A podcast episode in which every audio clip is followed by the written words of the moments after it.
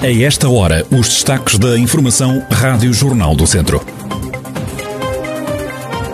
Jovem admite ter violado rapariga num vídeo que está a circular nas redes sociais.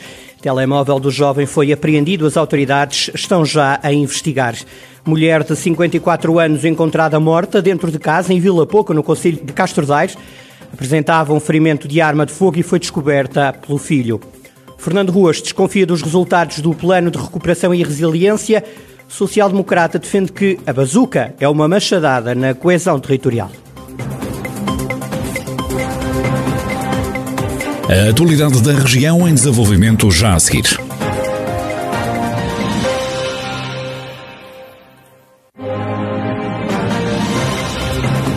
Noticiário Rádio Jornal do Centro, edição de Carlos Esteves.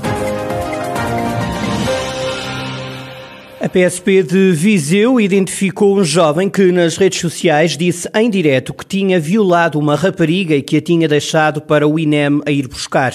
Segundo o comandante Vítor Rodrigues, foi também apreendido o telemóvel do jovem para perícias. A investigação vai agora prosseguir para averiguar a veracidade das informações. O caso tornou-se conhecido e até viral quando, durante a tarde desta terça-feira, nas redes sociais, a indignação tomou conta das pessoas que assistiram em direto a uma conversa entre um grupo de jovens. Nela, o promotor do vídeo, em direto, perguntou qual a coisa mais bizarra que tinha sido feita durante um ato sexual.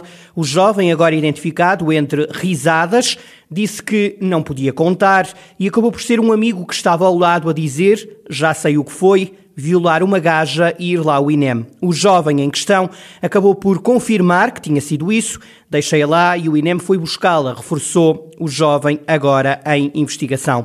Perante a incredulidade do próprio autor do direto e do jovem que o acompanhava, o outro jovem continuou a contar a história e usou o nome da rapariga. Ainda foi questionado se sabia o que estava a dizer. A conversa de imediato tornou-se viral nas redes sociais e as pessoas criaram logo vários comentários para que o caso fosse denunciado. O próprio promotor do vídeo, nas suas redes sociais, assegurou que o caso já tinha sido, entretanto, denunciado às autoridades. Uma mulher de 54 anos foi encontrada morta dentro de casa esta terça-feira em Vila Pouca, no Conselho de Castro Daires. Segundo confirmou a GNR de Viseu, a vítima apresentava um ferimento de arma de fogo e foi descoberta pelo filho. O alerta foi dado para os bombeiros de Castro Daires, cerca das 6 menos 20 da tarde, que quando chegaram ao local depararam-se com um cenário que os levou de imediato a chamar a GNR. Tratando-se de um eventual crime, foi chamada a Polícia Judiciária, que até ao final da noite ainda se encontrava no local, assim como o cadáver, enquanto estavam a ser recolhidos os indícios. As razões do alegado homicídio ainda eram desconhecidas, mas não estava afastado um possível cenário de violência doméstica.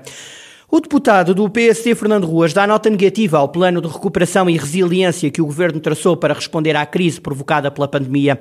O social-democrata defende que o Partido Socialista não sabe fazer previsões e que o dinheiro não está a ser canalizado para os territórios que mais precisam. Trata-se de um plano, e um plano é um documento de intenções, é um documento que faz previsões. O Partido Socialista e o Governo não são muito corretos, nem muito precisos em previsões, e portanto é melhor ver depois como é que ele vai ser eh, executado. Curiosamente, este dinheiro que é dado devia ser dado aos mais pobres, e daí eu percebi perfeitamente a palavra dos autarcas, nomeadamente o Sr. Presidente da Câmara de Sobrancelho, quando diz que este plano pode ser uh, uma sentença de morte para o interior. Podendo ser um plano, digamos, com objetivos bem traçados, que podem ser discutíveis, mas atendendo a quem vai executar e atendendo sobretudo aos destinatários, eu dou-lhe nota claramente negativa. Fernando Ruas lembra a aposta no metro de Lisboa em vez de se apostar na ferrovia para Viseu. O antigo autarca defende que a bazuca é uma machadada na coesão territorial. Entendemos que este PR Agora sim, ouvimos eh, Fernando Ruas sobre esta questão de ser anti-coesão. Nós andamos, e agora o Governo anunciou que vamos ter finalmente a ferrovia. Bem, a ferrovia para Viseu, a mais adequada era aquela que foi definida durante muito tempo, que é a ligação Mangual de Viseu-Aveiro. Para essa não há nenhuma palavra, não há dinheiro, mas curiosamente para a perimetral do metro de Lisboa, que não é nada barato, não há nenhum problema em arranjar dinheiro para esse efeito. E portanto eu acho que é tempo, digamos, oportunidades perdidas. Minha primeira opinião sobre este plano de resiliência é que para o interior, nomeadamente, não é nada bom. Nomeadamente, não atingirá seguramente um objetivo que um plano com dinheiros dados da União Europeia devia ser o objetivo principal, que era acabar com as assimetrias do país. Este plano não vai acabar com as assimetrias do país, antes pelo contrário. Eu acho mesmo que ele dá uma machadada na coesão. Eu, se estivesse no lugar da senhora Ministra da Coesão, ficaria muito preocupada com este plano. Fernando Ruas, antigo presidente da Câmara de Viseu e atual deputado social-democrata, e as críticas às intenções do governo no plano de recuperação e resiliência. Cambalhota, no PS de Castro Daire, afinal, o candidato do partido à Câmara não vai ser o atual presidente da Conselhia Socialista, Horácio Ribeiro, mas o antigo presidente da autarquia, Fernando Carneiro, que há quatro anos perdeu as eleições para o social-democrata Paulo Almeida. Na corrida interna estavam os dois nomes, Horário Ribeiro e Fernando Carneiro. Os socialistas decidiram fundir as candidaturas, como explica o coordenador autárquico do PS Viseu, Pedro Mouro. Sei da, da Conselhia de Castro Daire, houve um entendimento entre as partes, entre Fernando Carneiro e, e, e o Dácio, em que chegaram a entendimentos para, numa espécie de, de, de fusão, um, haver um consenso para que fosse Fernando Carneiro a liderar o projeto, com a integração de, de, de, de todas as pessoas que estivessem disponíveis da parte da Conselhia de Castro Daire, que houve, acima de tudo, um levantamento por parte das pessoas de Castro Daire acharem que Fernando Carneiro mas embora o facto de ter perdido, continua a ser a pessoa que uh, as pessoas de Castroeiro entendem como mais bem colocado para voltar a ganhar a Câmara de Castroeiro para o Partido Socialista e, portanto, a Federação limitou-se a apoiar essa decisão. Ouvido também pela Rádio Jornal do Centro, Horácio Ribeiro, que chegou a ser o candidato indicado à Câmara, afasta qualquer polémica, ele que vai ser o número 2 da lista do PS à Câmara de Castro Daire mais do que é bem do partido, é bem do Conselho. Não, nunca houve nenhuma polémica. Houve sim o debate democrático entre duas candidaturas que acreditavam ser, ser a melhor opção, uh, mas que depois uh, conseguimos um entendimento de, de, juntar esforços no sentido de uma união de todos os socialistas e é isso que, que se vai passar na construção de um caminho que acreditamos vai ser melhor para Castro Daire. Horácio Ribeiro, presidente da Conselhia do PS de Castro Daire, que de primeiro passou a segundo na lista do partido à Câmara Local. O cabeça de lista vai ser o antigo presidente do município, Fernando Carneiro, que nas últimas autárquicas foi derrotado pelo atual presidente Paulo Almeida em Castro Daire. Vamos dar uma saltada ao desporto. É que Pedro Duarte já não é treinador do Académico de Viseu. O técnico apresentou admissão alegando motivos pessoais. Avança assado o clube viziense, que diz ter sido apanhada de surpresa. O Académico avança vai reunir agora para decidir durante os próximos dias quem vai ser o sucessor de Pedro Duarte, que deixou o clube no 16º lugar da segunda Liga, um posto acima da zona de descida. Pedro Duarte sucedeu no cargo a Sérgio Boris, esteve ao serviço dos academistas em 18 jogos, ganham apenas 7 deles.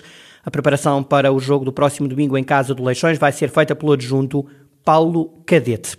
Vila Nova de Paiva passou a ter internet sem fios gratuita em todos os espaços públicos e ao ar livre no centro da vila. O presidente da Câmara Municipal, José Morgado, destaca a importância deste investimento digital. Representa muito para Vila Nova de Paiva, porque damos mais um salto na dita competitividade e coesão territorial e coesão social. De facto, Vila Nova de Paiva, depois de ter feito uma candidatura à Agência de Execução para a Inovação de Redes da Comissão Europeia, foi contemplada há cerca de um ano com uh, um financiamento para a execução desta rede de acesso gratuito à internet em espaços públicos na sede do Conselho. Já anteriormente tínhamos entrado nas redes de novas gerações e tínhamos fibra ótica em mais de 50% do Conselho e com acesso de fibra ótica de, de, público e de comerciantes, mas agora é um projeto giro, um projeto engraçado para espaços públicos. José Morgado, presidente da Câmara de Vila Nova de Paiva, onde a partir de agora há uma ligação sem custos para o utilizador à rede, sem fios da internet. O autarca salienta a cobertura de rede Wi-Fi no centro da vila. Lançado em Santa Combadão, novo projeto literário chama-se Texto Morto, Não Mete Medo, resulta de uma parceria entre a Câmara Municipal e a Associação Cultural Gambiarra de Tábua. O editor do projeto, Amaro Figueiredo, explica que a ideia é recuperar textos que estavam na gaveta, com o objetivo de promover a escrita e também a literatura. O objetivo principal é promover a escrita e a leitura em Santa Comadão, no Conselho. Isto é um projeto que tem o mote do escritor ir à gaveta a textos mortos que à partida nunca seriam lidos. E o jornal acaba por ser a oportunidade de alguém os ler. Isto é um projeto que já vai no segundo número, sai de três em três meses, é trimestral, tem o apoio financeiro total da Câmara Municipal de Santa Combadão e da Gambiarra Cultural, da Associação Cultural de Távola, que é uma parceria. Na folha literária é possível encontrar prosa, poesia, artigos, ilustrações, tanto de autores de Santa Combadão como autores fora do Conselho de Santa Combadão. O texto Morto Não Mete Medo tem uma periodicidade trimestral apenas com 100 exemplares para evitar a sua massificação e também o cansaço dos autores dos conteúdos e também o leitor.